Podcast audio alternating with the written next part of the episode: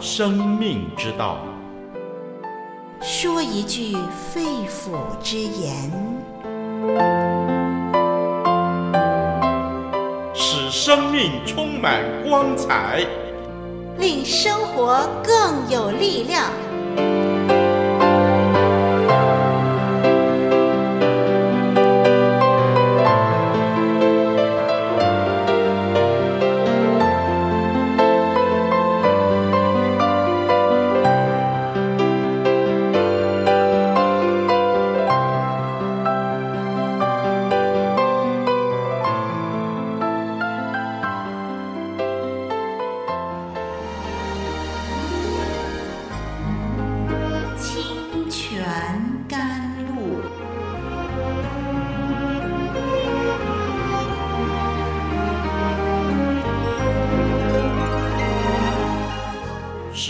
干无水之地得到滋润，叫郁闷无助之心得着安慰，令软弱疲乏之灵得以更新。欢迎同来之曲，清泉甘露。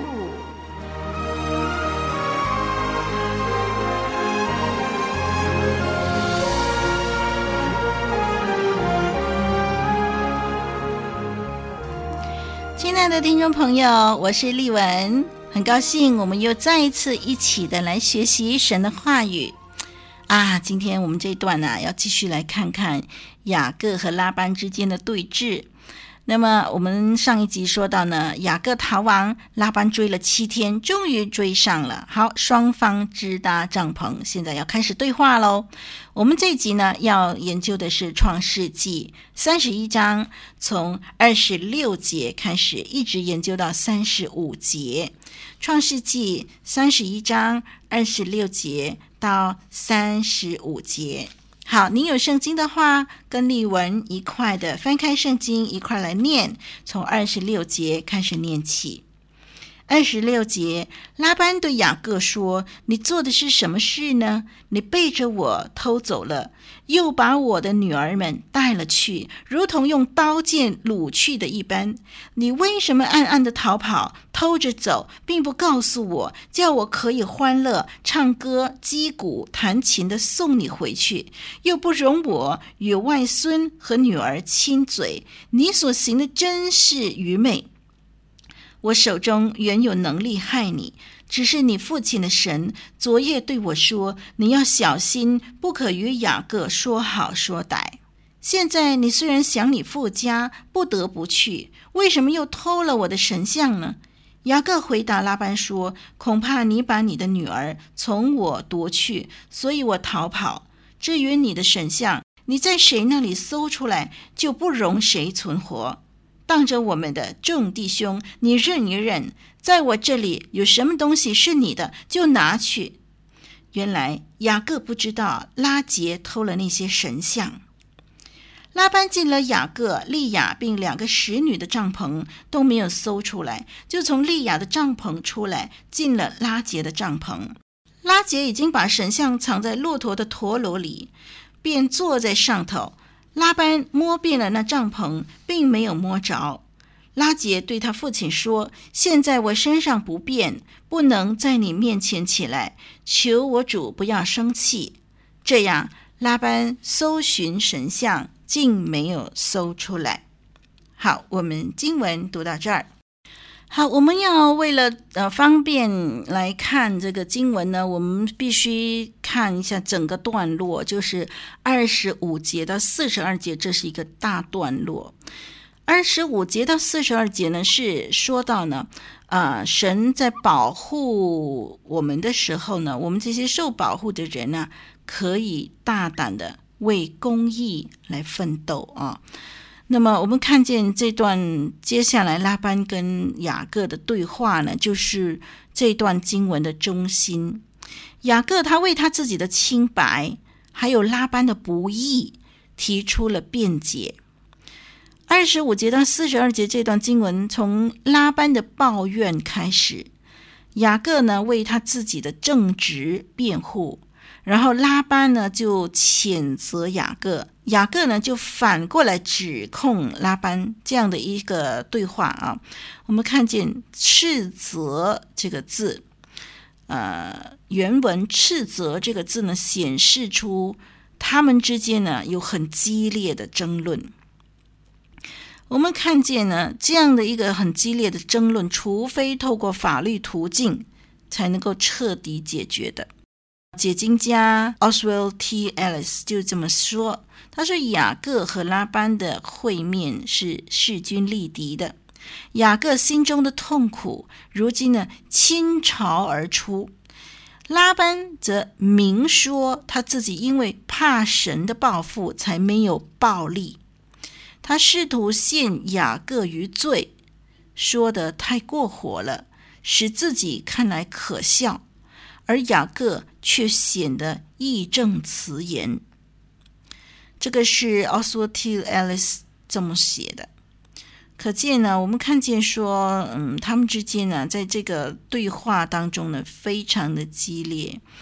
那么拉班头一个抱怨雅各，他说：“你抢了我的东西。”他用掠夺。这个字，让我们留意哦。现在拉班跟雅各呢，他们之间的关系呀、啊，他们的立场是什么呢？敌人呢？所以他们之间的对话呢，是用很多军事术语的。你看到这些的字眼呢，从原文看得更加的清楚了。比如说逃跑，你为什么逃跑啦？啊，那么追上哈，追赶，支搭帐篷啊，以及就是。把我的儿女带了去，如同用刀剑掳去一般。这些这些的字眼，我们看见都是军事术语。这些的话，使到这两个人拉班跟雅各的会面呢，气氛是很紧张的。拉班表达他自己是一个受伤的父亲，我这个做父亲的竟然没有机会呢欢送我的女儿，而且呢，我呢是一个。就是一个受挫败的一个复仇者，我想要报仇，可是我却被警告不能够去伤害我的敌人，所以我非常的受伤受挫。那么最后呢，拉班就长篇大论的谴责雅各：“你这样做是很愚蠢的，你这样做是很不对的。”然后呢，最后他就指出，你什么都不对，你什么都对不起我，而且现在你还做了一件很惊天动地的事情，就是你偷了我家的神像。我们看见，啊、呃，真的是真正的摊牌了。好，轮到雅各回应拉班，他说：“对于眼前所有的东西，我都没有偷过你的。”至于神像，你在谁的身上搜到是谁偷的，就不容他存活。他完全不知道，如果真的从这个拉杰身上搜出来的话，拉杰就要死了。他表明我没有做这样卑鄙的事情，我是正直的，我是清白的，我是一个拥有神的人。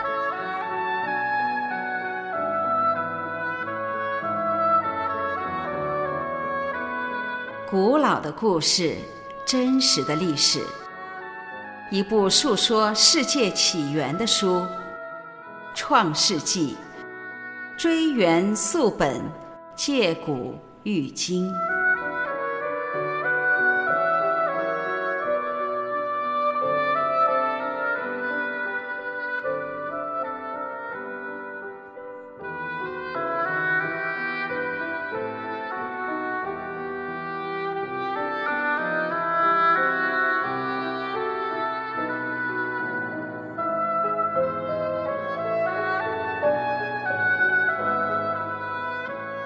好，我们来看一下二十七节到三十二节这段。这个拉班说啊，你走的时候，我其实应该欢送你啦，我应该鼓瑟弹琴来欢送你啊。为什么你要做一个像小偷一样偷走的这个样子呢？好，我们讲到这个琴哈，二十七节的琴呢，当时所提到的琴啊、嗯，我们的。NIV 圣经翻译成竖琴，哈，竖琴，啊，这个当时的这种琴是比现代的琴小很多的，而且少了很多的弦呢。啊，我们现在竖琴是很大的，很多根弦，当时所说的是小型的。三十一节，雅各呢，他的前途完全在乎那个关键性的搜查，对不对？完全要看呢、上帝怎么带领这件事了。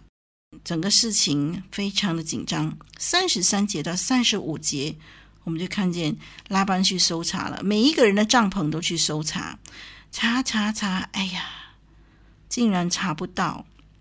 来到拉结这边的时候，拉结呢，竟然呢，就是把这个神像呢藏在骆驼的驼楼里，然后自己把它坐在上头。这个真的是很大的讽刺，对不对？很大的侮辱，对不对？如果这个神像真的有神明在里头的话，把它被坐在屁股下边的话，这是多么大的侮辱！哎，这个是很幽默的一个记载。我们看见说，神像本来就算不得什么，是人手所造的木头、石头，所以真正的神是天地之主，我们这位神独一的真神。现在拉结以为呢，这个神像呢可以给他带来平安，或者可以给他带来继承权等等。那么应该尊这个神像为圣才对啊，怎么又把它坐在下边呢？所以真的是非常的矛盾，而且对他家的神像实在很大的侮辱，对不对？哈，好，拉结就这样子避免被搜到神像。然后呢，拉结说了一句话，三十五节说：“我身上不变。”这里是讲到什么呢？其实啊，呃，原文你来看的时候，你就发现说，这个意思直接的翻译是说，我现在呢有女人的习俗在身上。我现在有女人的习俗在身上的意思是什么呢？原来他骗爸爸说，我现在啊，呃，是在呃女人的经期的时候。我现在身上不方便，我现在是呃月经周期的时候，我不能够起来。如果女人的经期，正如拉姐说的是真的，可能她同时有女人的经期，可能她也同时就是坐在这个神像上面，那就真的是对这个神像很大很大的侮辱了。为什么呢？因为在古代啊，这个例假中的女人呢，坐在神像的上面，这是绝对不可能的，绝对不许可的，是不是？在古代呢，呃，看这个例假的女人是不洁净的，所以我们看见拉杰呢，他实在是一个在信仰上糊里糊涂的人啊，非常矛盾的人。虽然神像没算得什么，可是如果神像在拉杰的心目中有一点地位，致使他要去偷取的话呢，为什么他又做一件这样矛盾的事情啊？好，我们停在这里呢。我们来看一下利未记十五章的立法。我们看圣经利未记第十五章的时候，就谈到女人的例假的时候呢，啊，要避免什么样怎么样的事情，啊，什么时候不洁净？诶，我们女人的生理的这个现象是上帝设计的呀。为什么又变成不洁净呢？好像为什么有很多的忌讳呢？为什么神也看这些东西不洁净？我们要注意这个问题了。其实从立文的立场来说，上帝在设计人的这个生理上的这个现象的时候，每一件事情都是好的，每一件事情都是对我们有帮助的。至于呃所谓的洁净与不洁净呢，是因为已经来到一个时代。这个时代啊，就是在当年，可能这个也没有什么消毒液，也没有什么洗手液，也没有什么清洁剂啊。那么，当然，女人的这个经血呢，里头当然充满了细菌，这是不好的血要排出体外的嘛，就好像我们的呃屎尿一样，这是有很多的细菌在里头的，要排出体外的。所以在当年这旷野的生活，为了保护以色列人的健康卫生呢，所以神有一些的条例呢，要他们去遵守。因此呢，他们就必须呃保持干净，免得这个疾病会传染。很多的疾病透过血液传染嘛，对不对？所以神就在利未记十五章立法，不是必是有例假的女人，乃是为了整体的卫生的问题。啊，所以我想，呃，这个当时我们看见这个立位记十五章里边有很多的立法呢，似乎在鄙视女人的这个嗯做法呢，我们知道那个背后的原因的时候呢，就能够清楚的知道神的用心了。我们再说回现在我们的创世纪这一段，拉结他用例假这件事情来推脱说，我不能起来，你不要叫我起来，你不要搜我的身体，因为我现在不方便。那么对于拉班来说呢，大概他不怀疑自己的女儿这样的背叛他。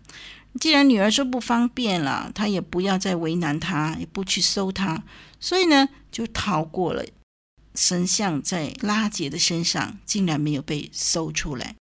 我们看见三十四节这里啊，三十四节说拉杰把神像藏在骆驼的驼楼里。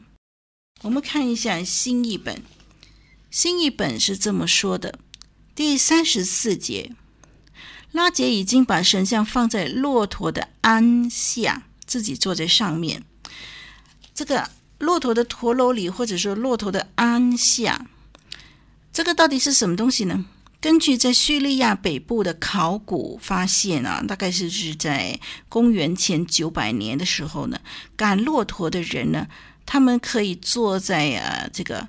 好像一个箱子的形状的鞍上面，马鞍上面，这个箱子大概有四十五公分长，三十五公分高，然后呢，用这个布袋呢把它绑在骆驼的身上，同时把它做成座位啊，就是马鞍这样子哈，把它绑在骆驼身上让人坐，或者说这个鞍呢可以是装东西的箱子。